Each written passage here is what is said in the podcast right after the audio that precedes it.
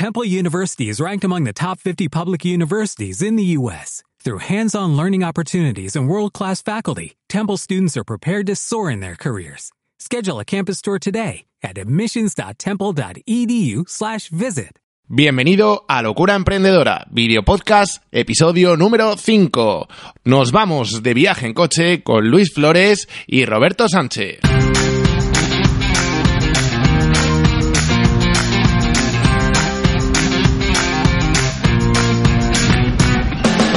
Tal, loco emprendedor? ¿Cómo estamos? Eh, como ves, un escenario muy distinto al habitual. Es que estamos aquí de viaje de marketing y estoy acompañado de Luis Flores y de Roberto Sánchez. Buenas.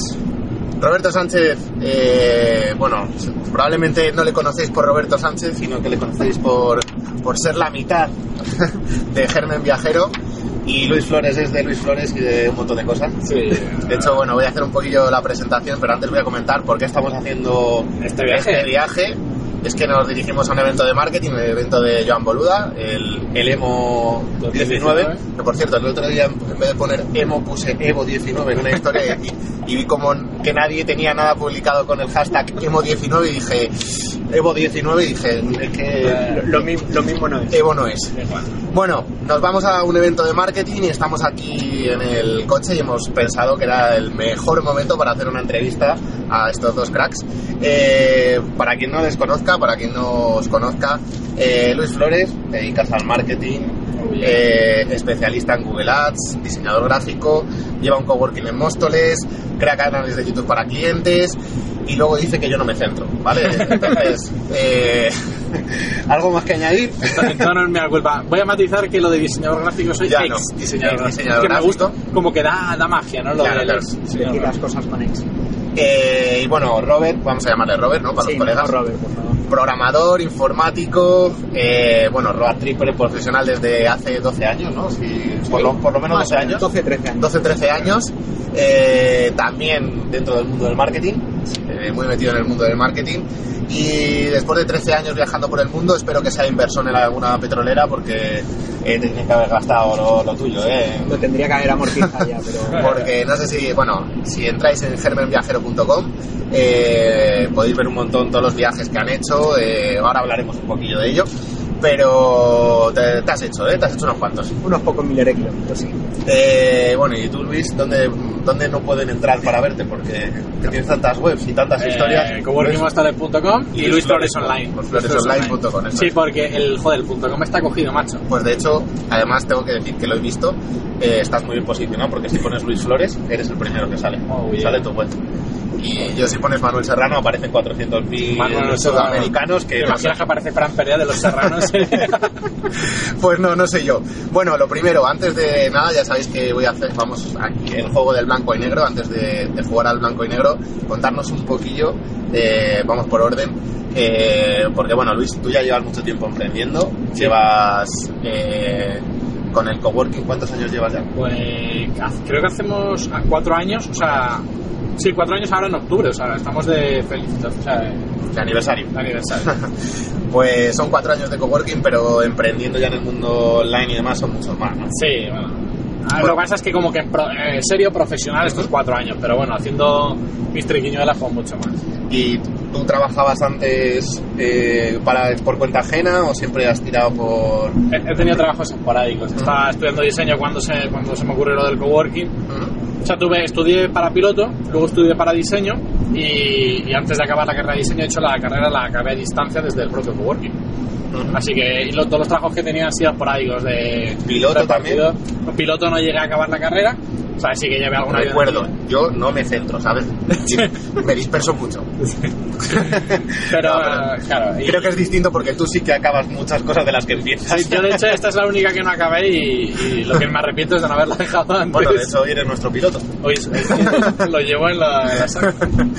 Eh, bueno, y tú, Robert, ahora mismo estás compaginando, eh, bueno, pues tu, tu pasión y tu, uno de tus trabajos con eh, trabajo, ¿no? De, de informático. Sí, correcto. Yo ahora mismo, el, yo, como decía Luis, al final yo la parte de informático es mi parte ex también. Ujú. Ahora estoy sobre todo centrado estos últimos años en más parte online, más temas de diseño web Ujú. y, Y nada, y aparte de eso, pues lo compagino con, con la web de viajes, con Germen Viajero. Y bueno, mantengo un poco esos dos proyectos, uno por cuenta ajena y uno por cuenta propia. Y bueno, quería preguntaros, eh, antes de empezar con el, con el juego, eh, porque además los dos mm, hacéis un montón de cosas, ¿vale?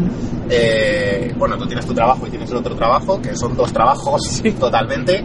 Tú tienes otros dos, tres. Eh, ¿cómo, os- ¿Cómo organizáis? ¿Cómo os organizáis? ¿Sois muy organizados? Empieza tu rol. Mientras te lo vas pensando. te doy cobertura. No, a ver, yo, eh, yo soy bastante organizado normalmente, soy bastante metódico. eh, con el tiempo cada vez lo estoy relajando un poquito más, cosa que he llegado a unos puntos que eran a lo mejor excesivamente estrictos.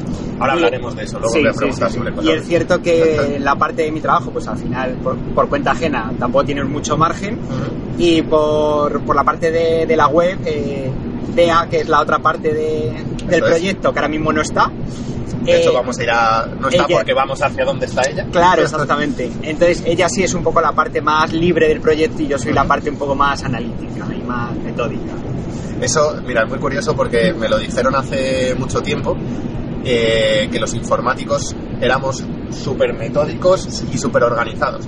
Y claro, yo soy informático, pero es que antes de eso eh, fui técnico de sonido y músico y a mí me tira más ese lado de, de creativo y, y desorganizado que te cagas. Eso sí, eh, yo las carpetas, por ejemplo, de- en el ordenador y todo eso, está impecable. O sea, el TOC lo tenemos pero, en ese sentido igual. pero aquí orden mucho no hay, ¿vale?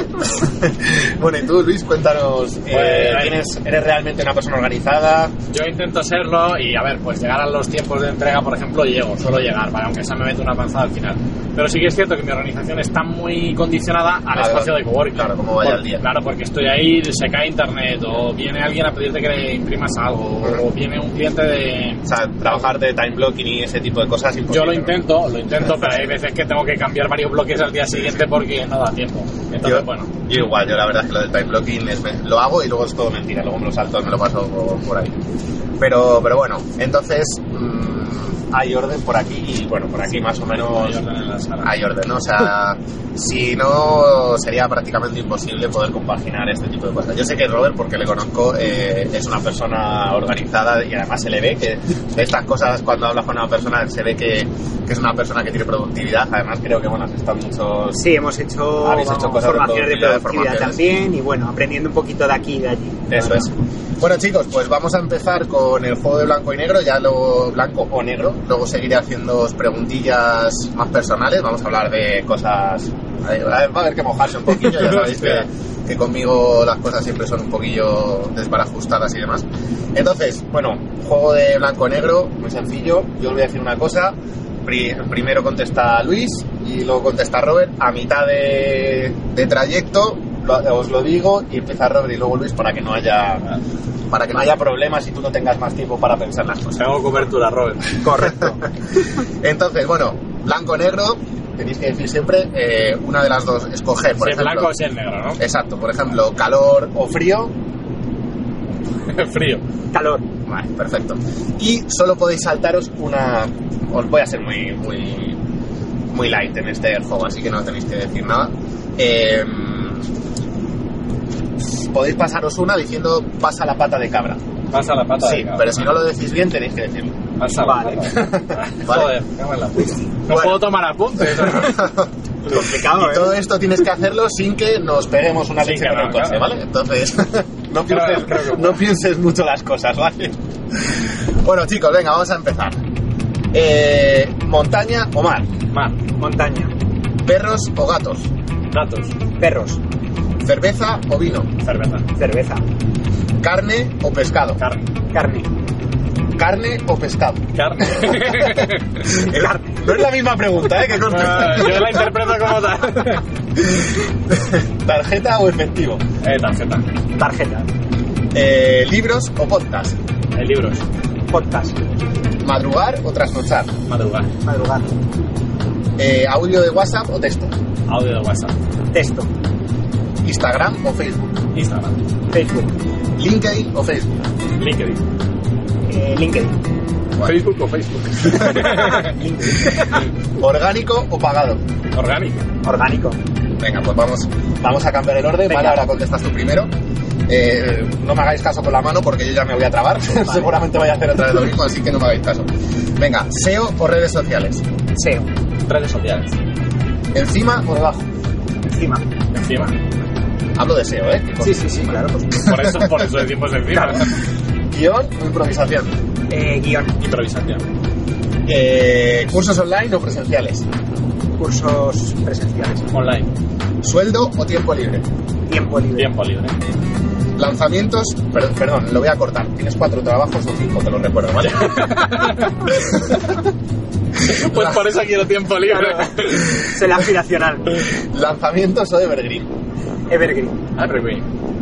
Eh, ¿Membresías o pago único? membresías. Membresías. Zuckerberg o Jobs. Eh, Jobs, Blanca, uy, perdón. No, Zuckerberg, ya, sí, yo qué sé. Bueno, me hace especial gracia, pero Zuckerberg me gusta más la peli. uno. Claro, claro. Por la peli, ¿no? Por la Porque peli. la peli de, de Zuckerberg era mejor que la de No, porque me gusta el actor de la Ah, peli, vale. porque es el de los zombies, el de Sí. Zombieland. Venga, y bueno, pues ya por último, ¿blanco o negro? eh, negro. Negro. Muy bien, pues Ah, hemos pasado la prueba.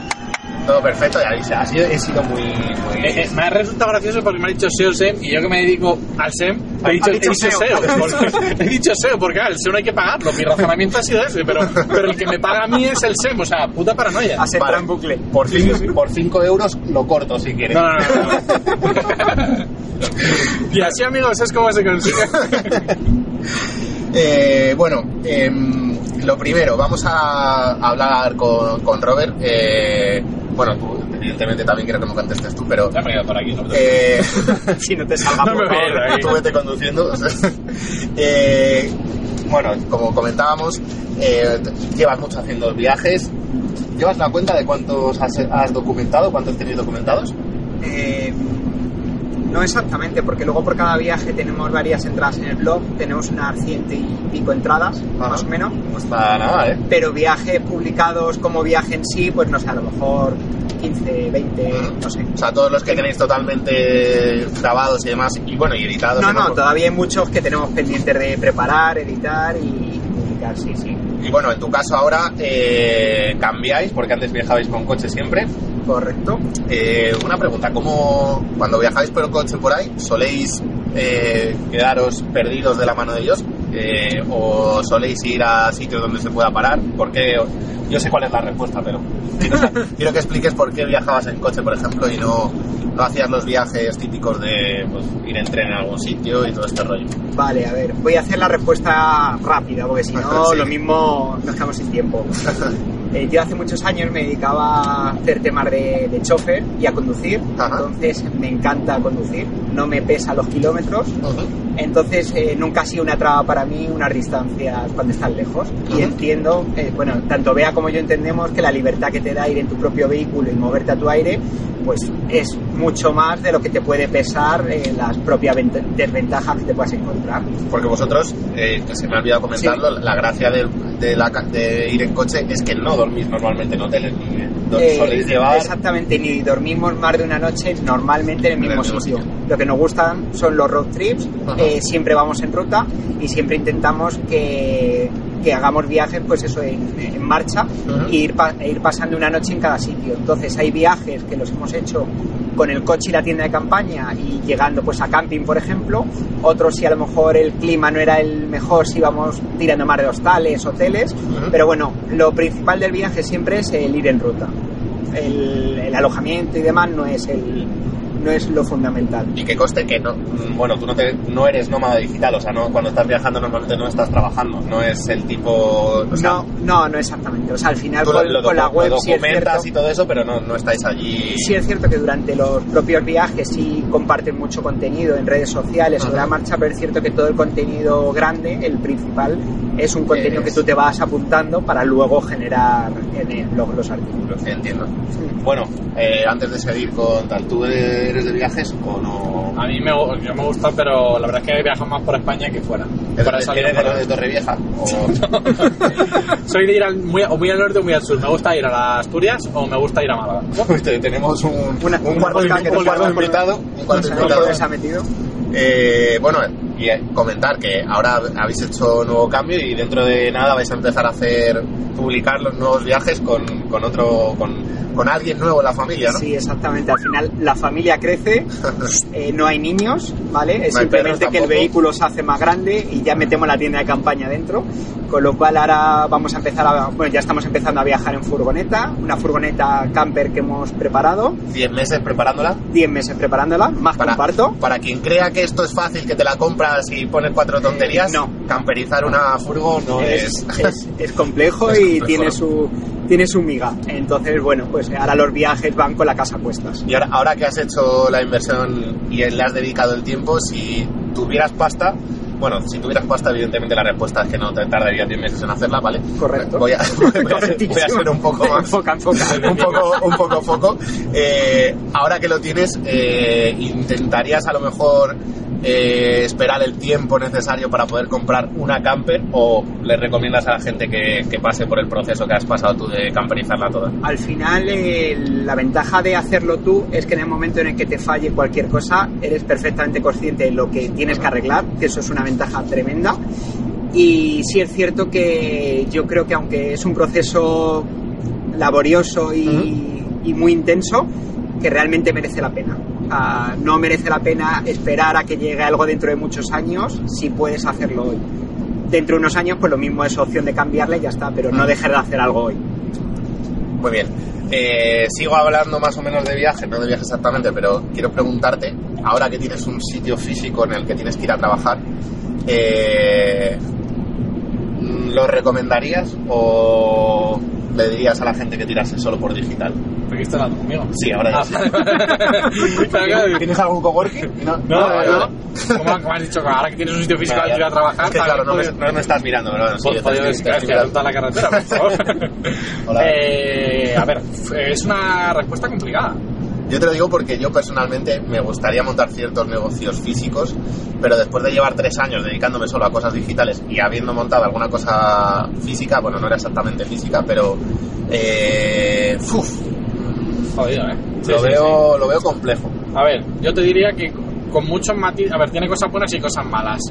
¿Yo se lo recomendaría a alguien? Sí. ¿Yo me volvería a meter en este jaleo? Pues probablemente. Pero tendría...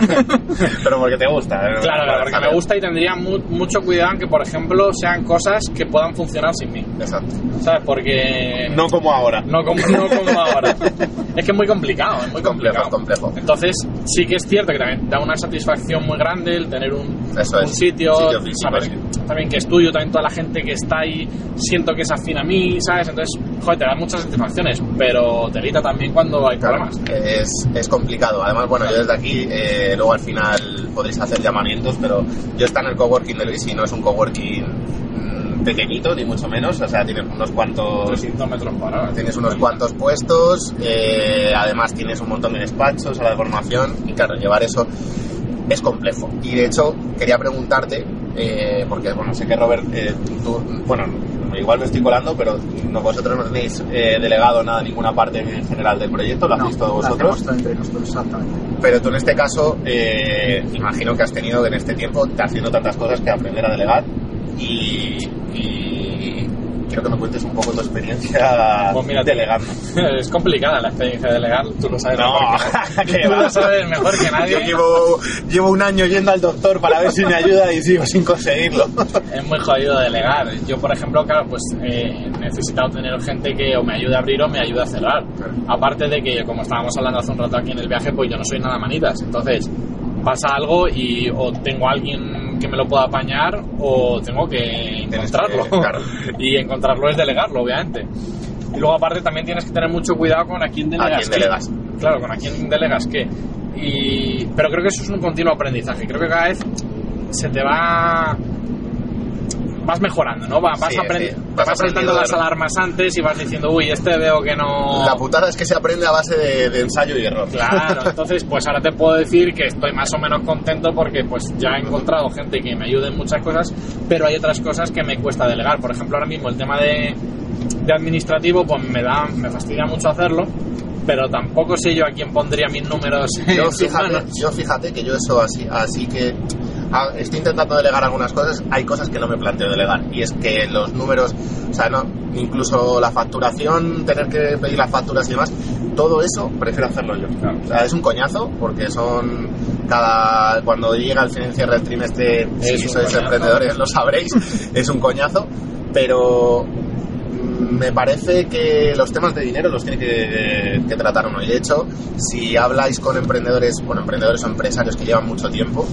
te dirán que los mayores errores que han cometido es equivocarse en personas que han contratado y equivocarse en quién les ha llevado la gestión del dinero. Porque sobre todo hay gente que te mete en unos embolados. Bueno, yo, yo sinceramente tengo, he tenido tres gestores. Ahora, gracias a Dios, parece que he dado con unos que son un poco que no, hace, no meten la gamba cada dos por tres, pero yo, por ejemplo, he tenido gestores que todos los meses tenía que revisar las cuentas y todos los, todos los trimestres me las presentaban mal. Y he tenido que cambiar como dos veces, tres veces de gestor en, en un año y medio. Entonces, Mi asesora, por ejemplo, está en el coworking, perdona que te si no, interrumpa. no, que, que quería, claro. Y es muy, es muy, a mí me gusta. La tienes allí. la- lo primero Ah, la tengo allí. Lo primero la tengo allí. Igual esa es la buena. Tengo que montar un coworking para, para, que, Para tener a la para gente tener a gente ahí y les contratas de Ten, nuevo. ten en cuenta que ahora tengo casi todos los profesionales con los que colaboro los tengo A mano. a mano. Ahora, sé sincero, ¿lo hiciste por eso? No, lo que pasa, fíjate cómo fue la cosa, que yo tenía un asesor que, que yo no tenía ni idea de la figura del asesor y tal, entonces eh, mi madre me ayudó y me cogió a uno que había en Asturias, que tú verás, de Madrid a Asturias, pues lo mismo. Sí, sí. El- Para ir a pegarle no, no era, te da. era- era complicado. Pero cuando vino esta asesora, esperé un año para ver cómo funcionaba y como vi que me cuadraba, la estuve con ella. Y sigo con ella y estoy encantadísimo. Además tiene una cosa que me gusta que es muy estricta y, y siempre que tengo cualquier duda, o sea, Sí, sí, sé que me cobra más que un gestor normal, pero yo lo pago encantado porque sé que me está librando, vamos, yo siempre le digo, me está librando de la cárcel, ¿no? ¿Sabes? Cuando, cuando tengo cualquier duda. Entonces, Yo siempre he dicho que eh, hay una cosa en la que no puedes escatimar y esa la he aprendido porque empecé con un low cost, es en el gestor. Si te pide 200, pagas 200, si te pide 150, firma. Que no, no coger eh, gestores por el precio porque te la estás jugando. Te la estás jugando. Eh, tú en este caso, no sé si vosotros también eh, tenéis la, bueno, la figura del gestor Sí. o tal, eh, si Sí, te sí, lo haces así. Bueno, es cierto, te he dicho antes que no delegábamos nada, pero Bueno, esa parte un poco sí. O sea, eh, es cierto que lo que es la contabilidad en sí la llevamos nosotros, pero luego ya un poco el presentar documentos Ah, sí, y bueno, ya el hacerlo todo un poco formal y darle realmente Sí, el sí, sí. que tiene que tener, Bueno, eso si yo no lo hace que- una persona. Claro, eso yo creo que todo el mundo o debería sea, hacerlo así. No, no tenemos delegada toda la parte de la facturación, simplemente una, una pequeña parte. Yo, por ejemplo, eh, no sé si vosotros sois tan tiquismiquis, pero yo, por ejemplo, bueno, ya sabéis que cuando vas a presentar, o si no, os lo comento, eh, hay dos formas de presentar el impuesto. Una es que directamente te lo cobran por el banco y otra es que eh, se hace el borrador, tú pagas el importe que salga y te dan un numerito que se llama NRC y ese se lo das al gestor y lo presenta. Eh, yo hago eso. Yo, a mí ellos me dan el borrador porque ya he aprendido que si lo presentan y no lo he visto yo antes, no me fío, me pasan el borrador. Eh, yo lo, lo- les pido las facturas, las contabilizo todas, hago todas las- mis cuentas, ya sé que en cada casilla tiene que ir esto menos esto, más esto, menos esto, y lo calculo y luego lo presento, lo presentan ellos, pero yo lo pago por banco, lo pago yo. O sea, tengo que meter el impuesto y decirle el importe. Vosotros lo, lo hacéis, os lo cobran a, la- os Yo lo lo- pasan por banco. Yo entrego todos los papeles, los cuadro con ella para que los dos tengamos Claro. claro, de dónde viene cada cosa. Pero luego es domiciliación. Claro, luego, no, pero luego ella me manda los papelitos, ¿no? Un borrador en el que Ah. me dice se va a cargar tanto, tal y cual, para que yo si quiero. Si hay Pero algo te que no dicen me lo que te van a cargar, no Claro, lo que pagar tú. Me dicen lo que hay que, lo que me van a cargar y qué día. Ahora, por ejemplo, sé que el domingo, cuando estemos en el viaje de vuelta, me van a cargar 2.000 pavos. Ajá. ¿Sabes? Entonces, no, no está mal. claro, no lo, no lo, Sí, sí, sí, no lo tienes, lo- tú lo tienes domiciliado, por Claro, ejemplo. yo Tú lo no- Yo, yo igual. Claro.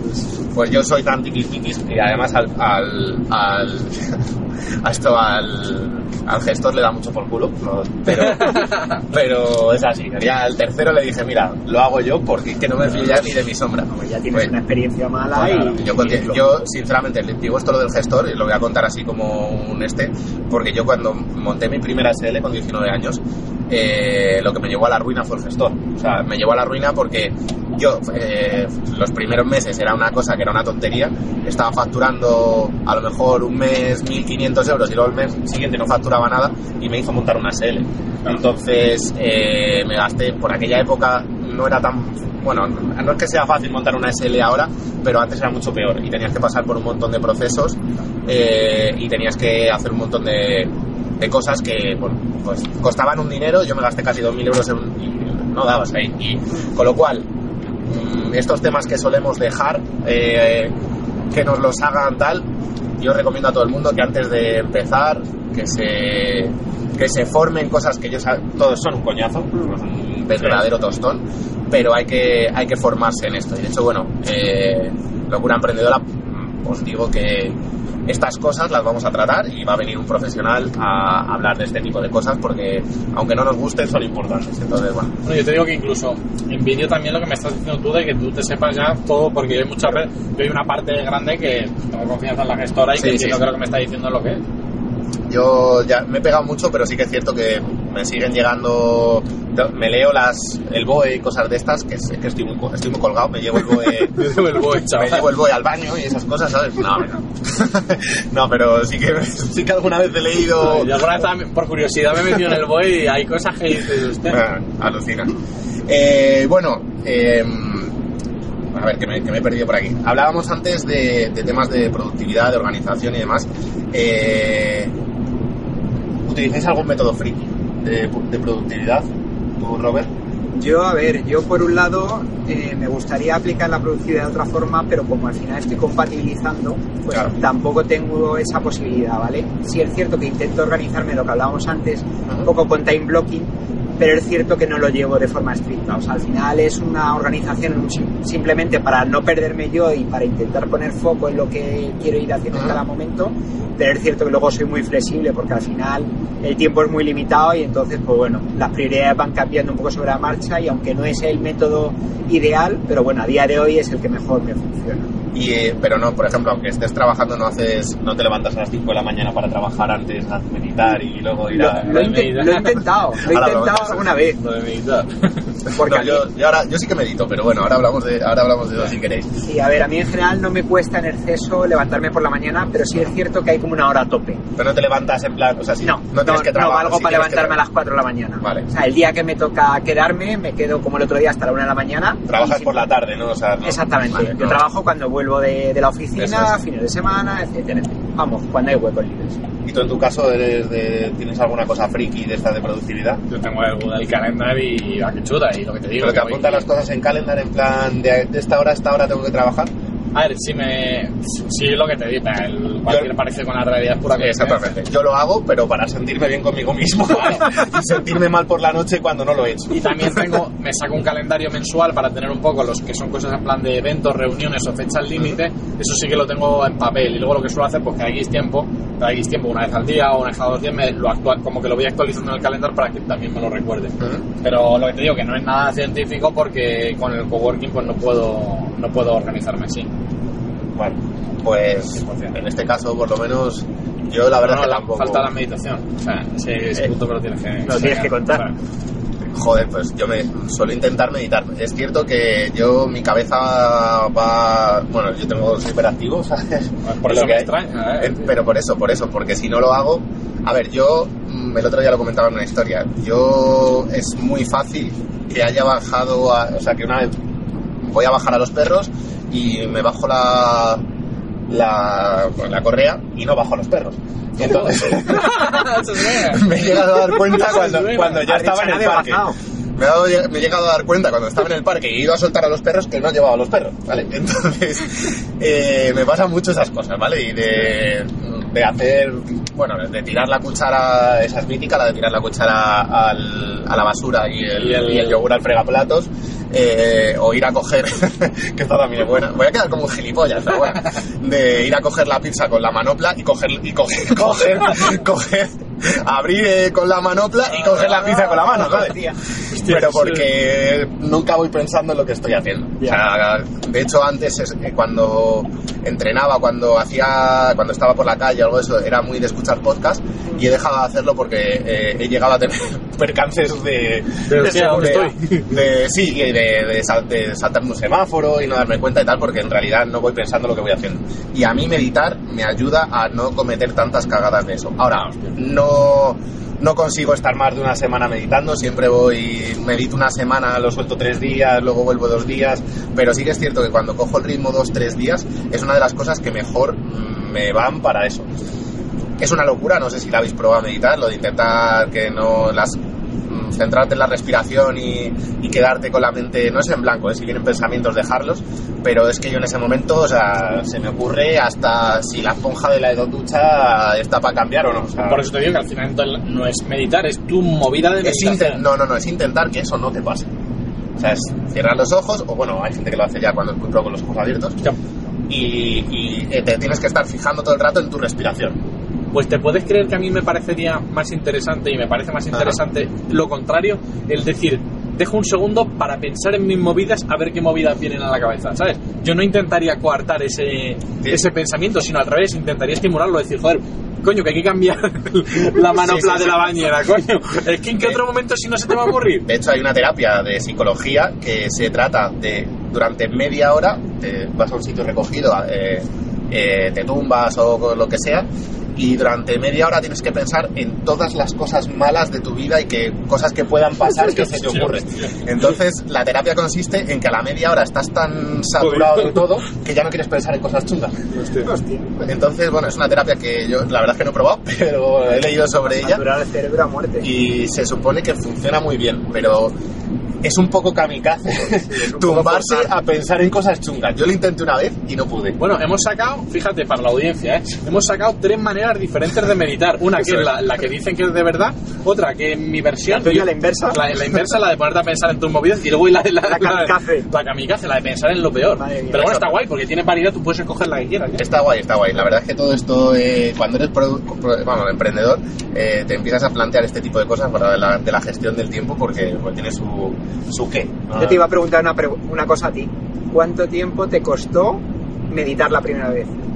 Yo lo he intentado muchas veces. Ajá. ¿Cuánto tiempo nunca- aguanté o, o No, no, cuánto... ¿cuánto tiempo tardaste en poder empezar a meditar? Yo lo he intentado muchas Es que veces. una cosa es meditar, otra cosa es no, o sea, una cosa es no pensar en las cosas y eso es imposible cuando No, estás no, no, meditando. claro, no digo no pensarlas, sino meditar como tal y dejarlas pasar Es que- es que y es al dejar revés. que pasen, o sea, hacer una pasa al meditación. revés. Yo es que Yo- no lo consigo. Yo creo que a la gente le pasa al revés.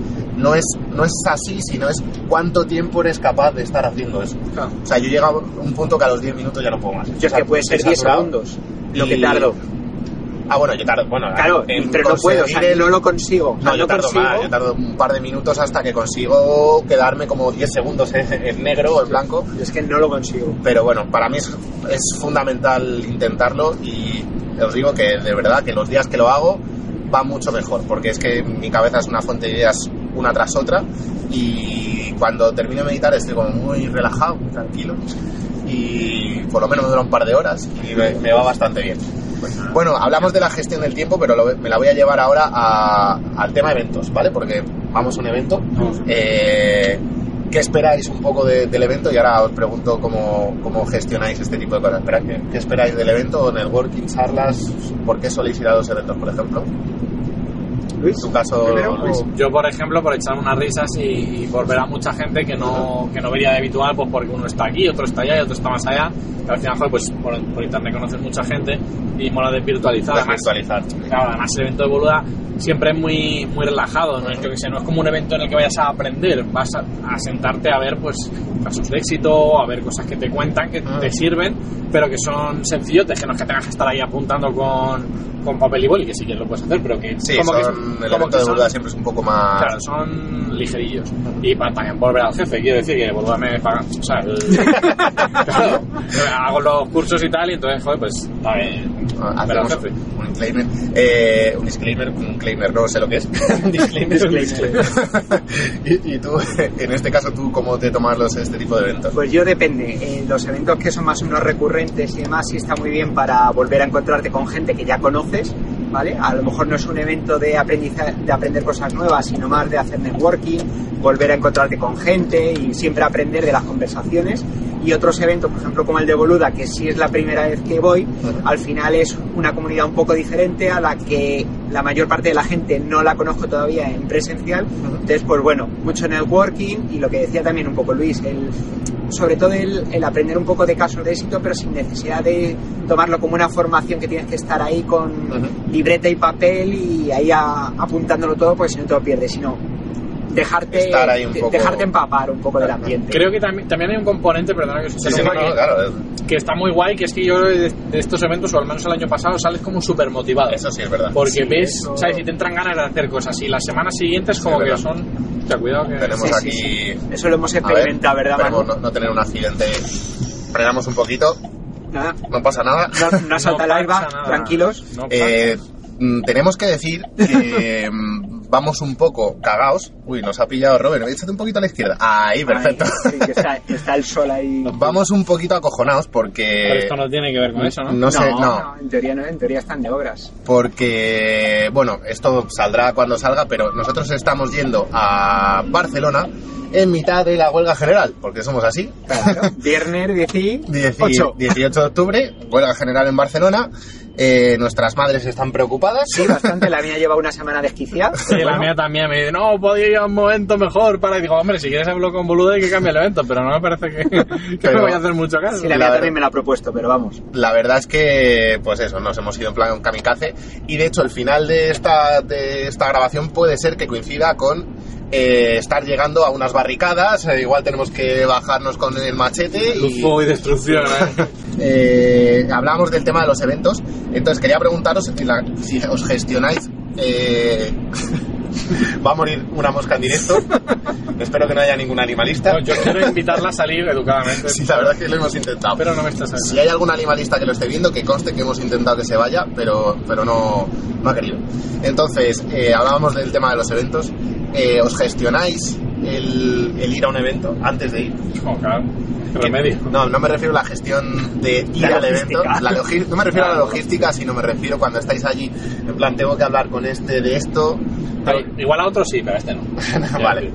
O sea, no, no vas preparado No para, traigo ni, para ni negocios. ni las tarjetas de visita. A mí tampoco se me han, se me han olvidado, somos así de, de graciosos. Tú, Robert, Yo, yo es cierto que depende del evento, ¿vale? Eh, pero también al final cuando vas a eventos así, siempre tienes con las expectativas súper altas de que quieres hablar con un montón de gente y tal, y luego no da de sí. Entonces, bueno, siempre tienes que ir con una idea. Si más o menos tienes algo muy claro, pues quiero hablar con no sé quién para algo muy concreto, quiero conocer a no sé quién, pero hay que ser flexible. O sea, hay que ir a disfrutarlo y no hay que ir a pasarlo mal porque no te dé tiempo a hacer todo lo que quieras hacer. Así que una preparación mínima. Yo sí llevo tarjetas, pero vamos, Yo- porque las llevo siempre. Bueno, pues, apunta, apunta mi correo y la pones La la tuya pongo y la por detrás, y así ganamos, ganamos los En dos. pack. Yo la verdad es que tengo que decir que a este no, pero por ejemplo tengo otro evento la semana que viene y ahí voy casi con guion. Escucha, ¿estás discriminando a boluda? No, no, estoy, no, es simplemente porque aquí voy y no sé ni a lo que voy. O sea, tengo que decir no. que yo no iba a ir, pero como Luis me dijo, me insistió, por favor, ven, que si no, sin ti no va a ser lo mismo. Hombre, escucha, no me digas que el viaje no está siendo de puta madre. Sí, la verdad es que nos queda una hora de viaje y hemos tenido que poner a grabar el, el móvil ya, poner la grabación, porque nos quedábamos sin tiempo, nos hemos liado a hablar ahí, ahí y se ha pasado, se ha pasado volando. Y, pero bueno, yo sí que, ahí por ejemplo, sí que voy preparado porque mm, voy con, o sea, voy a hacer negocios. A ese, a ese evento sí que voy a hacer negocios, de hecho voy a, voy con entrada VIP porque quiero hablar con tres personas específicas que sé que van a estar de ponentes. Ese está súper preparado. Ese sí que está preparado, aunque tengo ganas de ir, sí que es cierto que tengo ganas de ir, pero voy, voy con intención de, bueno, pues que el proyecto que está a punto de salir, eh, mover un poquito ciertas cosas. Pero bueno, la verdad es que es cierto que a los eventos hay que ir, yo personalmente, eh, al principio, el concepto con el que iba a los eventos era aprender. Y cuando empecé a ir a los eventos me di cuenta que eso es lo que menos me importa ya de un evento. O sea, además es cierto que lo- como cuando conoces a los ponentes mm, sueles saber lo que de lo que van a hablar. O sea, no suelen contar en los eventos tampoco nada super premium aquí que no cuenten ya en una masterclass o en un curso. Eh, pero el tema de networking yo Mira. creo que es fundamental. Yo hay un año que, me, que fui a un evento que era, pues eso, que para aprender, ¿no? Y el primer año me quedé como sorprendido, pero es que el segundo año, al revés, me sentí como dije, hostia, el qué nivel más bajo, ¿no? Sí, sí. O sea, me quedé como un poco así. Es cierto que mm, el nivel eventos en España, Formativos aún. los formativos, uf, mm, a dejar un poco que desear. Yo creo que eh, es difícil hacer eventos, es muy difícil hacer eventos. Bueno, yo he ido a un par de ellos que a nivel formativo han estado muy, muy, muy bien. También depende, porque si, si es para un. Claro, yo lo que. El problema fue que sentí como que, que era para otro tipo de público, Claro. como para el inicial, porque fíjate que el primer año sí que me sirvió de mucho, pero el segundo ya no. O sea, como para un iniciado muy muy inicial. Yo, vamos, eh, uno de los pilares de Locura Emprendedora va a estar focalizado en los eventos, pero sinceramente no van a ser del tipo... eh, so- so- los tengo planificados como eventos para ir a aprender un poco, pero sobre todo hacer networking y sobre todo pasarlo bien. De hecho, ya sabéis que el humor siempre suele ser una de mis, de mis señas de identidad y pretendo monólogos, salir a hacer el subnormal y todo este tipo de Va un gurú por la calle y. eh, habrá gurús, habrá gurús pedantes, habrá de todo. Dos cursos acabados en siete por la calle se calden en medio. Va a haber un poco de todo. A ver, va- Marketingiano. a ver, va- habrá magia, bueno, en Boluda también suele haber siempre magia en los, en los A ver eventos. si nos toca un iPad, macho. Y este año, que conste que quiero mi puñetero iPad, que el año pasado hubo, hubo toco, hubo toco. Ya, ya se lo diré luego a Joan que, que este año me toca. Bueno, cambiamos de tercio. Eh, vamos a hablar ahora sí, pero os tenéis que, que remangar eh, porque quiero... Aquí no me valen bellas tintas, ¿vale? Sobre todo creo que aquí Luis, como lleva más años en el tema, mm, le ha dado tiempo a hacer más cagadas. Claro. Así que vamos a hablar de cagadas, ¿vale? Cagadas emprendiendo. Para eso tengo mogollón, tío. Eh, os voy a dar así que lo penséis un poquito si queréis, o te, o te la sabes. Bueno, yo qué sé, sácame algún tema y yo te digo la cagada, ¿sabes? Yo- Tanta gente. ¿Cagadas emprendiendo o cagadas que habéis tenido con clientes de decir, hostias, Las qué dos. cagada? Yo tengo, yo tengo cagada, ya te digo que para repartir. Tú Pues- dime- temática y yo te saco una cagada. Con, con, uno, con, con un cliente. ¿Cuál ha sido la mayor cagada que has hecho con un cliente y que te hayan pillado? La mayor cagada que me hayan hecho con un cliente y que me ha... ah, hostia, una página web, tío. una página web que lo típico de, de me pasan el, tú pides el texto, te lo pasan y se copia-pega. No, no en, no estoy haciendo nada del otro mundo. Sí, sí. Pero claro, resulta que en ese copia-pega había un paréntesis en el que ponía Aquí a tal Esto cosa. no. claro, algo así y tal. Y a los tres meses me dice el cliente, es que fíjate lo que había en la web. Y digo, vale, digo, entonces, digo, entonces me da culpa, obviamente. Pero por dentro también pienso, cabrón, lleva tres meses así, No leído. tu web, Claro. y, y obviamente tenías que haberla revisado por, joder, por la, Sí, la típica revisión. Pero a ver, yo qué sé, pues esa ¿sabes? Eso es. A ver, a mí me parece grande. Sí. De cara a cliente me parece grande, pero sí que es cierto que también tiene fácil solución. Puedo, yo lo voy a preguntar, si quieres me cuentas algo, si no que tú que eh, estás especializado en temas de publicidad, ¿alguna vez has- tenido alguna cagada de estas de a- que lleva puesta dos o tres días la publicidad y te has dado cuenta que no es la, la landing correcta o Ah, no, no, eso no. Sí que tengo, sí que me pasa que una vez dejé una campaña corriendo y cuando me quise dar cuenta, ¿sabes? Típico maximizar clics y de repente, hostia. Y menos mal que este- en este caso el cliente fue un, fue un amigo que tenía un room escape, bueno, que tiene un room escape en, en Asturias y bueno, Había presupuesto. y no le venía mal. No quiere decir que al final que, Sí. que no le venía que yo igual le hubiera recomendado igualmente subir, igual no tanto, pero ¿A cuánto, a cuánto se fue? pero, pero le- no, pues igual no, no el clic, sino que la dejé corriendo, Ah, ¿sabes? vale. Y siguió corriendo, corriendo, corriendo. Y de 200 euros que teníamos al mes, pues estábamos en 350. Y estaba acabando el mes, pero bueno, que 150 de, de diferencia. Que le vino de puta madre, pero que no lo tenía pensado. Entonces, claro, me dijo, hijo, pues Bueno. la. Tampoco... A ver, cagadas, yo que sé, cagadas de ir a la cárcel, no. No, no, hombre, ir a cárcel tampoco sería momento de decirla. También, de verdad. No hay una audiencia muy grande para esto, pero bueno, vaya a ser que, Sí, nos, sí, sí. que nos pille nos pille alguien. Robert, ¿alguna de cagada que has dicho? Pues a ver. Bueno, ¿tú trabajas con algún cliente en algún caso? O... Claro, es que lo que te iba a decir, que nosotros sobre todo está enfocado más hacia el público. Sí. Entonces, lo que es de cagada tipo servicio al cliente, lo que sea, no hay, no hay ninguna Por, tal. por ejemplo, ¿alguna algún alguno de los viajes que hayáis subido y al tiempo os hayáis dado cuenta que os habéis mandado, estabais diciendo que había que ir a algún sitio por otro lado, no sé qué, y os habéis dado cuenta que lleva, que si alguien lo ha leído y lo ha hecho, le habéis hecho hacer 300 kilómetros más, por ejemplo, alguna... No, a ese nivel no, pero a lo mejor eh, sí es cierto a lo mejor algún artículo donde tú pues das información, al final el tema de los viajes es complejo porque cambia mucho, entonces tú a lo mejor tienes un artículo de un destino en el que está diciendo pues la entrada es gratis, los lunes y el resto de días te cuesta 10 euros, pero claro, al Bueno, año siguiente eso- cambian las tarifas y hasta que alguien en un comentario no te dice, joder, pues fui... Eso es algo previsible. Entonces, claro, eso pues al final tienes que ir haciéndolo un poco de forma reactiva. De forma activa no puedes ir revisándolo todo porque ya no estás en ese destino, por lo cual... Pero vamos, ya te digo que son cosas sobre todo a ese, Poca a ese cosa, ¿no? nivel. Sí. La habéis cagado poco, ¿eh? Entonces... Yo la cago- clientes... Yo la cago mucho, pero, pero muy pequeño, cierto. O sea, sí que estoy pensando por Muchas, muchas veces, pero poca cosa. Claro, por ejemplo, que solo me queda un despacho en el COU y a, a ver si lo alquilo a dos personas al mismo tiempo y decir, oye, mira, espérate que hay que... Bueno, ves, esa, esa es una cagadilla también seria. Es una cagadilla seria, menos mal que todavía no, no había contrato, pero sí que es cierto que me lo reservaron, pero claro, era al principio cuando reservaba de boquilla, Claro. sin adelantos de dinero, sin... ¿Sabes? Quiero decir que al final... Esas son las cosas que se aprenden. Muchas pequeñas, pero de aprender. De hecho, eh, yo creo que en el tema del emprendimiento, eh, la frase es más viejo, o sea, es más sabio el diablo zorro. por viejo que por. Bueno, el zorro, lo que tú quieras, que sea más viejo. que por diablo, eh, yo creo que es. sí, vamos, o sea. La experiencia, hay muchos chavalillos de 20 años que les ves ahora que están sacando cursos y a lo mejor llevan dos meses o tres meses. Y oye, hay alguno que sabe de lo que habla, es cierto que sabe de lo que habla, pero es cierto que la experiencia, el haber montado cosas, el llevar, o sea, el darte cuenta de todos los errores que, se, que cometes y demás, eso es un grado. O sea, hacer un montón de pruebas de campañas, cagando, sabiendo qué funciona y ya no funciona, que tú lo puedes leer en un sitio, pero hasta que no lo haces tú, No, porque no. cada negocio es un mundo. Y lo que Yo- funciona para uno no funciona, hablábamos antes. Lo que Yo- funciona para uno no tiene que funcionar. para Exactamente, yo lo que hago en, en alguno de mis en uno de mis proyectos, en otro, para el otro no me ha valido para nada. Entonces, esas cosas solo te las da la experiencia. Bueno, eso la parte de cagada. Eh, ¿Algún detalle cómico de decir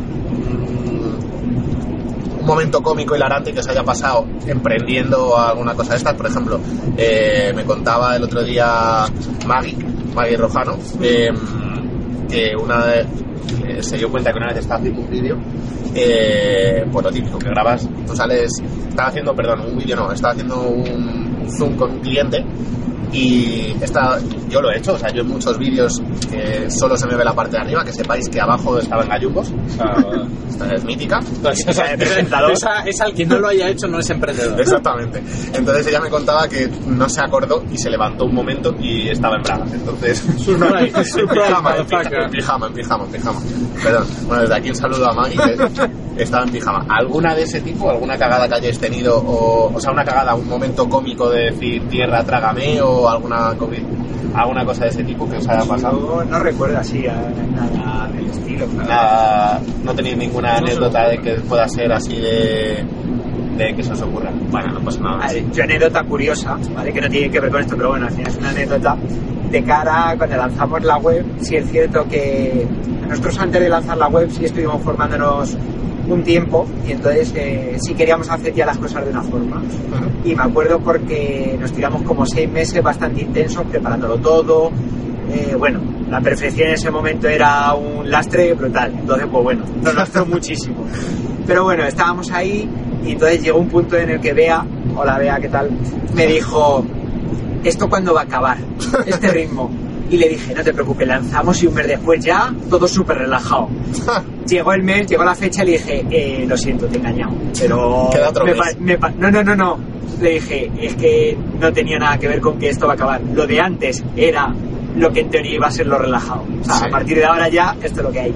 Y de buena gana dijo, bueno, pues vale, eh, correcto. Pero fue curioso la cara que se le quedó de, Eh, sí, de- me has estafado, ¿sabes?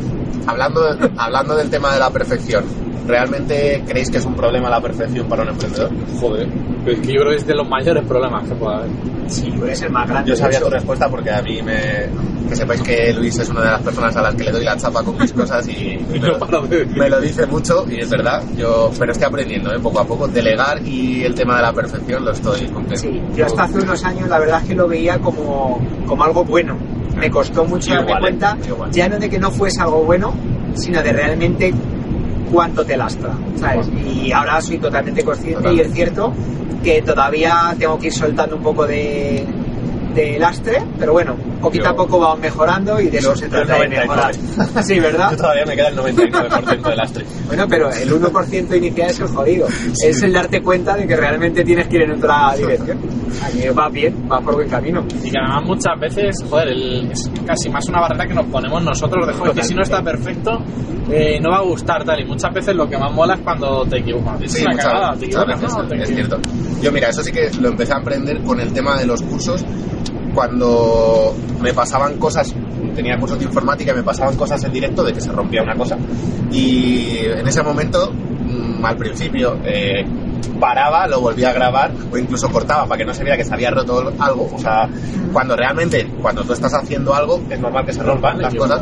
Y hasta que dije, mira, lo voy a dejar. Voy a Y es empezar que a dejarlo. hasta es didáctico, porque alguien puede Ayuda, equivocarse de la ayuda. Es que la, la gente, el feedback que me dio es. Eh, mola un montón los vídeos que haces porque te pasan cosas en directo y nos enseñas cómo arreglarlo. Y ahí fue cuando empecé a entender mm, cosas de que el, Era al revés. Y además que ahí es cuando eres el buen profesional, cuando tienes un problema y sabes salir de... sabes cómo arreglarlo, exactamente. Eh, bueno, hemos hablado de momentos chungos, de cagadas, de tal. Momentos bonitos, de decir, hostia, solo por esto merece la pena emprender. Que hayas tenido alguna persona a lo mejor que hayas ayudado o algún momento tuyo que hayas tenido algo chulo.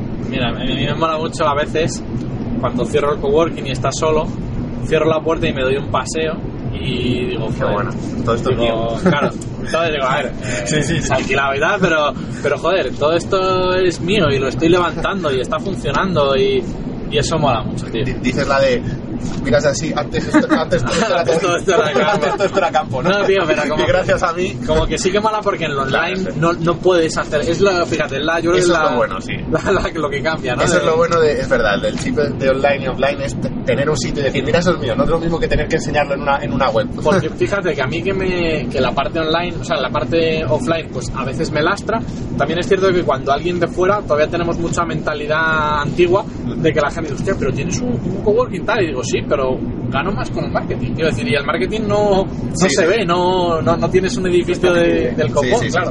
Es curioso, ¿no? Como, como algo que desde fuera, todos, hostia, pero tienes un un coworking, ¿cuántos años tienes? Tal. Y, y la gente lo flipa cuando digo, joder, pues el coworking no me parece tan complejo como, Hombre, tiene, tiene- pero es que es eso, es, es el lastre mental de tener una cosa física de, y bueno, tener que montar que el evidentemente riesgo, tiene más riesgo. si no te va bien, te has, Sí, has invertido un dinero. A ver, entonces, y, y yo porque lo compré, lo compré ya montado. ¿sabes? Pero si me hubiera metido... ah, no tuviste que hacer obras. No tuve que hacer, vamos. Eso, eso- Vamos. eso es importante. Claro, yo, esa fue mi jugada maestra. Claro. Esto lo cuento casi siempre. Digo, yo cuando vine a Madrid con mi plan de negocio, empecé a ver locales y... el plan de negocio y por la, por la esto ventana. no tiene, vamos, este, nada este negocio no tiene nada, ¿no? Y antes de irme, antes de, porque yo me vine a Madrid de Asturias, Asturias. para montar un espacio de coworking, porque según el plan de negocio, si no era Madrid o Barcelona, no tenía puto sentido. Sí, es verdad. ¿sabes? Y, y claro, cuando llegué y vi esto, dije tal. Y antes de tirar la toalla, dije, voy a ver si alguien ha montado uno y lo traspasa. que- ¿Y, Claro, y no te dio miedo pensar que si a alguien no le había funcionado a ti tampoco? Obviamente. Y de hecho, visité tres y dos de ellos, me uno me parecía un pozo sin fondo, pero brutal, o sea, imposible tal. Otro no me, no me convencía mucho porque el que te lo traspasaba era el dueño del local y entonces también te lo alquilaba y entonces dices, ah, Sí, algo... algo huele mal y, y luego con el chico con el que estaba se nota que era una persona que, que realmente Le había quedado grande o... no le había quedado grande sino que tenía otros proyectos Ajá. y me lo dijo claramente me dijo mira yo voy a estar un tiempo aquí contigo si quieres tal pero Sí, al que esto, esto funciona, pero ya no me llama. O Claro. Quiero hacer otra cosa. y mira esto ahora, ahora, mm, no estaba funcionando pero sí que tenía vistas y sí que estaba pensando y tal y como me lo explicó él me, me cuadró y dije así va a funcionar dije efectivamente creo que así funciona dice pero yo tengo otros dos o tres proyectos y el tío me pareció sincero y a día de hoy conservo amistad con esa persona y, Sí, sí. y de puta madre. No somos socios en estos pero sí que hemos tenido algunos trabajos o cosillas juntos y, y me parece una persona de 10 entonces tuve mucha suerte también en ese sentido pero para mí como que creo que siempre que hay un- una jugada magistral no en algo Ajá. es porque pasa un pequeño detalle y para mí el pequeño detalle fue antes de tirar la toalla mirar eso Hacer eso. mirar a ver si alguien había O sea, que tú te viniste aquí expresamente a, Madrid expresamente a, a montar un espacio de coworking. Hay con que- un plan de echarle- negocio bajo el echarle brazo. huevos, ¿eh? Estuve un mes en el Impact Hub, en un coworking en, en Madrid. Claro, hay que echarle huevos, porque yo, yo iba pensando en eso, en pedir, en pedir mi préstamo, en entrar en un local, reformarlo o no reformarlo. Claro, lo que como todo el mundo cuando empieza, ¿no? ¿Y fuiste, fuiste con, con la pasta o te la jugaste a, a pedir para meterte en Steam Cloud? ¿Se puede Fui, preguntar? fui, sí, sí, se puede preguntar. Fui con la pasta, pero la pasta del banco de mi madre. Ajá. Entonces, yo a mi madre le estoy devolviendo el préstamo, pero sea, obviamente. era un préstamo, Era un, era un préstamo, de, pero a nivel familiar. ¿Qué quiero decir con esto? Que el préstamo no lo empecé a devolver hasta que no empecé a ganar pasta. Ajá. O sea, que igual tardó un año, un año y medio. Y aquí voy pagándolo, amortizándolo Poco como, como buenamente puedo, ¿sabes? Entonces, quiere decir que tengo, sí que tengo las ventajas que, ventajas que no hubiera tenido. O sea, que si lo mismo, ¿no? Que digo, si lo hubiera pedido en un banco, no, hubiera, Sí, no, sí. no podría estar jugando como estoy jugando a tanto, o sea, tanto al coworking. Cuando veo que el marketing hubiera funcionado, hubiera tenido que dejar de lado el coworking para decir, oye, no sé si me explico, porque Sí, sí, el sí, coworking sí. me da para sobrevivir, No sé, oye, es una cosa que, que siempre lo han dicho, lo de las tres Fs, creo que es tres F, ¿no? El family, eh, Full and friends, claro, claro. el- que, que son lo- la familia, los amigos y los tontos. a los que tienes que pedirle dinero y que esa siempre tiene que ser la primera vía y oye, Claro. la verdad. metes digo- en un tinglao, pero bueno. mi madre, hasta que no le, le presenté el plan de negocio, le empecé a O sea, el meter... plan de negocio fue para tu madre realmente. Claro, tal cual. Hasta le enseñé, hasta le enseñé un post de forocoches de un tío que había montado uno en Valencia Ajá. y que empezó a explicar paso con paso y le dije, mira, es que esto es infalible. Pero fíjate cómo es la vida que, que realmente lo cogí en un buen momento, porque ahora mismo te pones a montarlo y ahora ya hay mucho, pero yo cuando llegué era de los, no de los pioneros pioneros, pero sí que era... Coworking hace cuatro años, ojo, no, era- Claro. no era tan común. Al principio tenía que estar explicando a todo el mundo lo que era, además en Móstoles, que no era ni siquiera en Madrid. Claro, claro. bonito. Y bueno, nos hemos. Sí, nos nos mola, hemos nos mola porque nos mola saber este tipo de cosas. Luego iba a preguntarte sobre el coworking, pero bueno, ya, ya lo hemos contado. Eh, iba a preguntar por el tema de, de inversiones, pero bueno, antes te dejaba a ti con, el, el- con la palabra en la boca del tema de cosas bonitas. cosa ¿Alguna buena. cosa- Para nosotros principal estamos muy enfocados eso al público público final, ¿vale? Ajá, y sí. realmente lo que lo más positivo siempre es cuando te dejan un comentario, cuando te escriben un super correo. Hay un montón de gente que no viaja así, como viajamos nosotros más libres y tal, porque realmente tiene miedo. O porque no está acostumbrada o no se atreve. Entonces, cuando ven que se lo das muchas veces tan sumamente explicado, detallado y tal, les. Una palabra está súper de moda, les empoderas. Es decir, hostia, pues mira, si lo estoy leyendo, lo mismo que el plan de negocio en Foro Coches, Claro. pero lo mismo dices, mira, si es que se puede. Entonces, cuando alguien te escribe y te dice, joder, llevo un montón de años que quería hacer este viaje, he visto que lo habéis hecho y Y he visto que realmente se puede he hacer y tal, claro. y dices, me habéis ayudado un montón. Eso, o sea, Eso ese tipo de correos o ese tipo de comentarios. Ese tipo de cosas son las que molan. Sí. Está, está claro. Y ahora, bueno, eh, tú no tienes clientes como tal Correcto. finales, pero bueno, te lo pregunto a ti. Eh, ¿Has mandado alguno a tomar por culo? Yo, Sí. ¿Pero a la cara? Sí, ¿no? Hay que mandar a la gente a tomar por culo de vez en cuando. A ver, en concreto es uno, pero en concreto uno, y a otro hace dos días le tuve que decir, oye, chato, mi, mi servicio llega hasta aquí, Claro. ¿sabes? Porque pues, bueno, No, pero yo digo mandar a la mierda. O sea, eh, a ver, yo soy muy diplomático, la verdad. Vale. O sea, no le has dicho a ninguno, mira, que te No. vayas a tomar por culo. No, vete a tomar por culo. vale, vale. Me- me definía Sí, sí, sentido sí, literal. sí que, sí que acabamos gritando, pero todo desde un... O sea, es muy curioso, es como un, como un educado, pero gritando, desde, ¿sabes? Plan de, esto no es así, ¿sabes? No sé, como muy corporativo todo. Mire, Pero- señor, me cago en... No, o sea, no me cago en sino... Mire, señor, esto no es así. No sé, no sé, vale, vale, muy educado. Muy educado, pero... Pero, sí, pero cagándome en su... Sea, pero los dos sabemos que nos estamos cagando en nuestra puta madre. Es que hay, lo de los- hay clientes. Yo tengo que admitir que tuve una racha en la que fui un, era un cliente muy tóxico.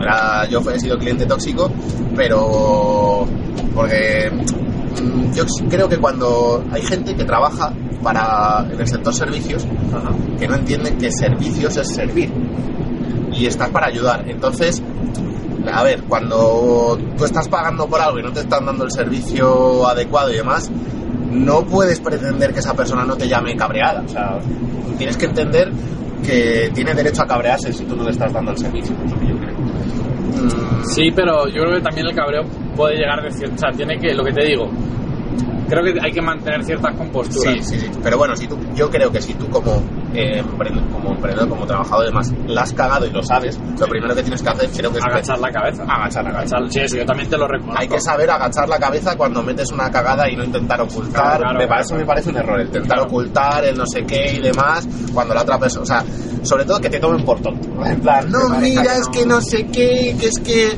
eh, no he podido porque está mi madre mala. Eh, te sigo en Instagram y vi la foto tuya ayer en la playa, ¿sabes? No, y que igualmente que, que eso tampoco es excusa, quiero decir. No sé, Sí, sí, sí, que bueno, creo que si tu madre está mala, bueno, pues si lo avisa, avísalo antes. Claro, claro, no pasa nada. No, no. Yo, yo lo que me fastidia es que me tomen por tonto. Y tengo que decir que a nivel profesionales de freelance me he encontrado con cada personaje mm, de mucho cuidado, ¿eh? O sea, ¿eh? a ver, que nos hemos metido. Nos, nos perdemos en directo todavía no? El GPS también está de huelga, ¿no? Sí. Hostia, huelga de GPS también en Barcelona. 40 minutos, ¿eh? No estábamos tan lejos No, no, de no. llegar a hacer los dos. No, no, no, no, estamos ahí, ahí, ahí. Eh, entonces, bueno, bueno, tú no has tenido nada, Nada. ha tocado, no, no has tenido que mandar a la mierda. Eh, antes de ponernos con, bueno, no sé si vamos a hacer el expertómetro, porque es que aquí habéis visto el primer este y me habéis jodido. Resulta que sí que hay gente que ve mis vídeos y, el- improvisa, tío. ¿No, no decías que reglas su improvisación? Pues improvisa. Pero yo no he respondido a eso. Habéis respondido vosotros. Pero tú has hecho la pregunta. He, he preguntado si guion o improvisación. guion improvisación.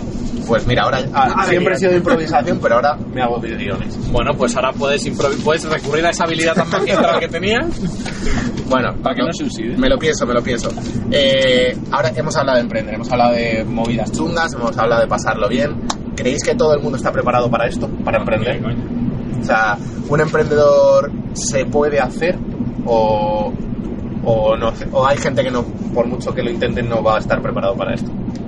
Yo creo que hay gente que, que- que no quiere serlo y que tiene toda la razón del mundo en no serlo. O sea, Pero, pero si una persona quiere serlo, puede llegar a serlo. ah, yo creo que Sí, si quieres, sí, eso quieres, sí. sí. O sea, es cierto que no es para todo el mundo de porque sí o sea No, el no. porque sí todo el mundo puede hacerlo No, no, no, eso está tienes claro. que tener muy claro eh, los sacrificios que tiene las eh, rutinas que tiene Exacto. la forma de, de ser entonces si uno quiere y realmente su objetivo es ese puede serlo pero así porque sí no hay que formarse. Pero que si se forman, o sea, cualquier persona que se pueda formar y se lo tome en serio puede llegar a. Yo creo que sobre todo es el que se, eso que se lo tomen en serio o sea que realmente eh, asuma que eso es lo que quiere y, y trabaje para ello. Porque desde luego, bueno, de hecho, el otro día leí una noticia que el 70% de los españoles eh, quieren ser funcionarios. Entonces, en, en Estados Unidos el 70% de las personas quieren ser emprendedores y aquí quieren ser funcionarios. Entonces, Bueno, diferencia cultural grande es, es, es un poco complicado cuando, cuando pasan estas cosas. Eh, bueno, vamos a hablar un poquillo Habría ya... que ver la, la, cua- la cuota de autónomos que tienen ahí. Bueno, claro, también la cuenta de autónomos. Escucha que... Claro. Es que Estela, bueno, ¿tú, ¿tú tienes SL o eres SL. 365 pavazos o... 375 porque también la asesora me recomendó, bueno, eso, casi 400. Espera, hacemos otro. casi 400 pavos, más, claro, más la asesora, o sea, es que ya aparte de, Sí, sí, sí, no, no. de 500 pavos, 500 pavos. Pum, del tirón. Sí, sí, no queda, no queda otra. Bueno, vosotros otra. tenéis la suerte que sois dos y que bueno, que podéis ir turnando más o menos en la facturación y este tipo de cosas. Claro, porque tú realmente, como estás traba- sigues trabajando, es el apoyo quizás a, Correcto. a, a Bea y un demás. poco el complemento Eh, bueno, mm, vamos, os voy a preguntar, voy voy a ir directamente a este tipo de preguntas, que quiero saber un poquillo hasta dónde habéis llegado de, de nivel de, mm, de invertir en vuestros negocios.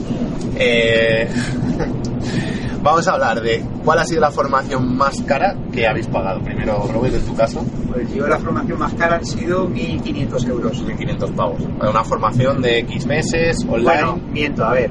En, en el tema del marketing online, 1.500. Ujú. Si ya hablo del máster de cuando dejé de trabajar y tal, eso ya se multiplica por 4. Sí, pero bueno, eso era un máster en plan de informática o algo de eso. Sí, o- el máster de diseño web. Ah, de diseño web. Sí, sí. Ahí ya sí que eso se multiplica, pues ya digo, pues por 5. Y ahora que lo has hecho, ¿crees que ha merecido la pena ese máster o lo hubieras, ahora que lo sabes que lo has hecho, hubieras mm, invertido en cursos más pequeños, quizás? A ver, ahora, con lo que sé ahora, eh, creo que no hubiese hecho ese máster Ujú. en su momento y aunque ahora sí estoy muy contento de haberlo hecho, creo que sobre todo me sirvió para ver cosas nuevas Ujú. y ya en la parte que me ha ido gustando ya me he ido especializando. Pero ¿vale? crees, Entonces, ¿crees que a lo mejor sí, o sea, si a día de hoy ese tipo de máster están... a, a día de hoy sí es cierto que era un máster, un máster súper práctico, o sea, no es que no lo recomiende, Ujú. pero sí es cierto que si tienes muy, muy, muy, muy claro tu especialización, no te vayas a algo más genérico, pues directamente fórmate en, en microcursos o en cursos de la especialización. Yo lo mío, ya te digo, tocaba muchos palos y lo que pasa es que en el palo que más me ha gustado luego me he especializado, ¿vale? Pero creo que no era necesario. Pero bueno, eh, en verdad estoy contento de haberlo hecho, o sea, me vino muy bien, pero bueno, que allá cada uno como, Como lo valore exactamente. Y tú en tu caso... La carrera de piloto. Pero dentro de cosas de marketing Dentro y del demás, marketing, pues creo que 200 pavos. 200, o sea, no, no, no eres de los de inversiones gordas de máster de esto, de, de cursos de 3.000 que te cambian la vida y de Es cosas. que soy yo, man, ni con un palo, quiero decir. No. Tú eres, de... Sí, Mira, hay uno, hay, sí que hay uno que miré que me hubiera molado, que sería el Iron Hack de Ajá, sí. programación. Eh, por ese sí que hubiera pagado 4.000 pavos. De hecho, me lo estuve planteando y, y diciendo, joder, me, parece que la formación que, que había, el tiempo que le o sea, como que me pareció muy guay. Pero no, pero llegué a gastarme 200 pavos, creo que la máxima, en, en los de IRRA, creo, eh, y en un módulo de Enrique del Valle de, de Google Ads, pero eso, eso, creo, Poco creo que es lo máximo. Bueno, dos caras de la moneda, para que cada uno se quede con la que quiera. Yo tengo que decir que he hecho también un poco de todo. Y el que he pagado caro, la verdad es que, mm, bueno, en mi caso he salido bien parado. Pero luego hay otros que de verdad, cuando veo que valen 2.500 euros, alucino. Digo, no sé, no sé cuántos, cuántos bonus debes de tener realmente por dentro. Eh, eh, publicidad. Robert, tú has invertido en publicidad, habéis, habéis gastado en publicidad para Eh, hacer campañas. Sí, hemos hecho alguna campaña, pero muy pequeñitas. O sea, ¿cuál ha sido el mayor gasto que has hecho en tu negocio en publicidad? Nah, a lo mejor, yo que sé, campaña de 100 euros o algo Ah. así en Facebook Ads o algo así. O sea, no, no te Nada, has jugado nada gordo. No, bueno, pues, no hemos hecho temas de lanzamiento ni nada, simplemente han sido a lo mejor campañas puntuales eh, para, para una temporada de algo, un Ah. artículo, lo que sea, pero ya digo que hay cosas muy, muy acotadas. Realmente con eso afirmamos que eh, se puede montar un negocio sin hacer una inversión gorda en publicidad. Sí, lo que pasa es que hace falta bueno, lo de las tres... Las tres Fs. la- bueno, no, en ese caso es lo del...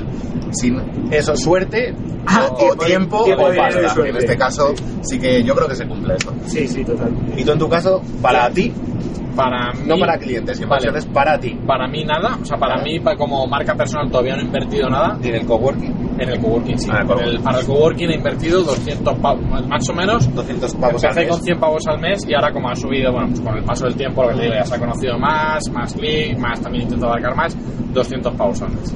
Bueno, esto está bien para que, porque mucha gente piensa que, que las inversiones que hay que hacer en publicidad son muy gordas y no siempre es así. Es cierto que a día de hoy si quieres vender infoproductos y solo haces campañas de Facebook, no haces SEO ni haces nada de esto, hay que invertir mucha pasta. Aparte pero lo que te digo yo, que a nivel de Móstoles tampoco, es que Claro. tampoco hay un público, ¿sabes? Sí, sí, sí, Puedo que llegar no a todo es- Móstoles por un precio relativamente barato. relativamente barato. Si es verdad, en el curso, eh, bueno, me estoy colando, me iba a decir una cosa, Ah, pero... claro, sí, sí, sí. pero sí, sí. me voy a callar. Pero bueno, sí, yo con un cliente también de un gimnasio, eh, la verdad es que por muy poco dinero hemos llegado a todo Alcalá de Henares. Entonces, invirtiendo 200 o 300 euros al mes, eh, se, llega a mucha gente dentro de, de localidades pequeñas. Sí que es cierto que para, para infoproductos y demás, la cosa la cosa cambia un poco. Pero Claro, bueno, fíjate que infoproductos yo no lo he tocado y eh, tengo ganas de cogerlo, pero yo no lo he tocado todavía, entonces no te puedo... claro, tú has sido siempre de tus servicios de marketing más especializados en Mucho negocio en local. negocio local. Sí, mucho negocio local, tam- también servicio, servicio, servicio local, negocio local, sí, parecido. Sí, la mayoría son tiendas online, pero infoproducto como infoproducto, ¿no? Y me molaría, me molaría. Eh, bueno, acabamos y vamos a ver cómo vamos de tiempo y hacemos el expertómetro. Venga, sí, nos va a dar tiempo, llegamos ahí, ahí, lo, lo voy a hacer rápido. Pero antes de nada, antes de empezar con eso, una última pregunta. Eh, ¿Tú volverías a trabajar por cuenta ajena alguna vez? Yo no he trabajado por... O sea, he trabajado en trabajo basura, quiero decir, no he Ah. trabajado de seguir una rutina, entonces no, no sé si volvería a trabajar, pero creo que no. No. O sea, a priori yo... No te ves trabajando para otras no, personas. no, no. Mientras pueda mantener el no estar haciéndolo, no lo voy a hacer. Tú en tu caso ahora mismo estás trabajando, pero cuando termines, te lo plan si te va bien la cosa, ¿te plantearías volver? ¿O no lo descartas? a ver, a, a largo plazo me gustaría trabajar simplemente en mi negocio.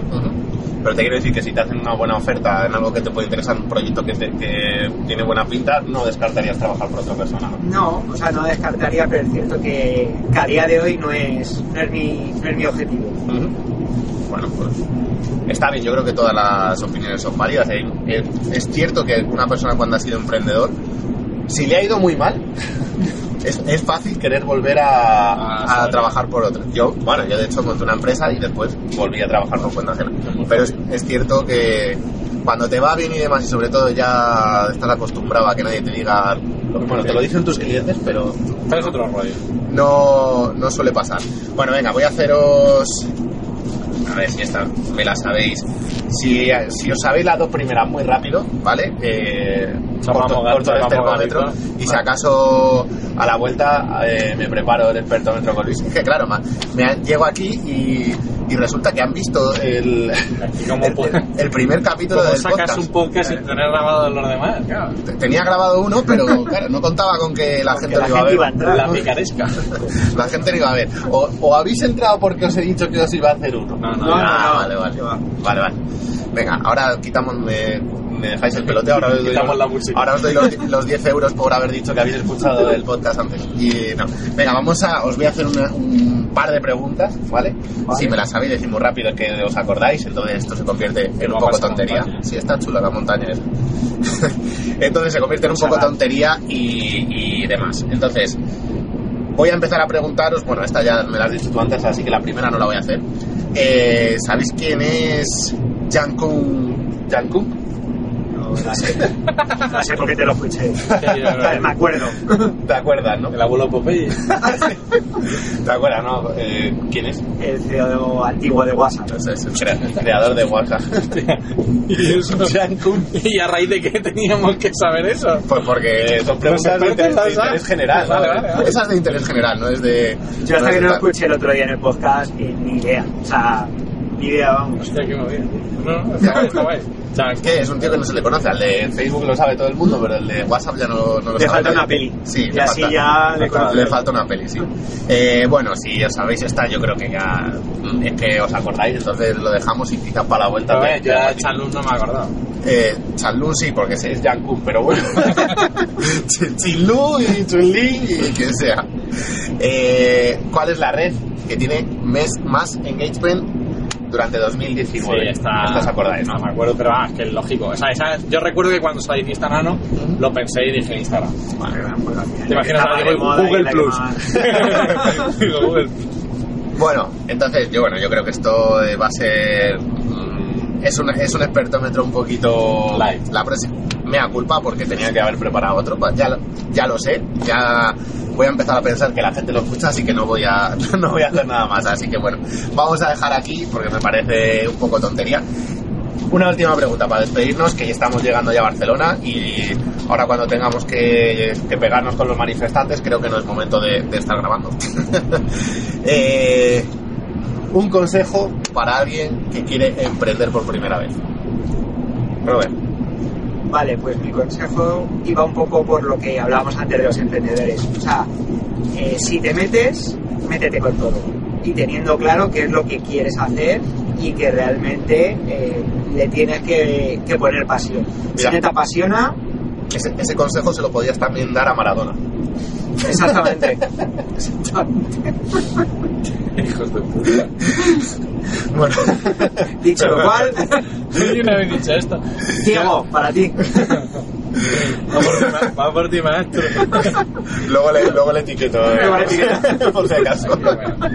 que yo les diría que, que, joder, que tuvieran en cuenta su situación personal, que vieran hasta qué punto pueden. Eh, meterse en un marrón. Pero a la gente joven, bueno, a la gente mayor, pues como ya tienes hijos y tal, pues Claro. yo diría que se lo piensen mucho y que tengan mucho cuidado. Ujú. Pero como ya son adultos, ellos sabrán.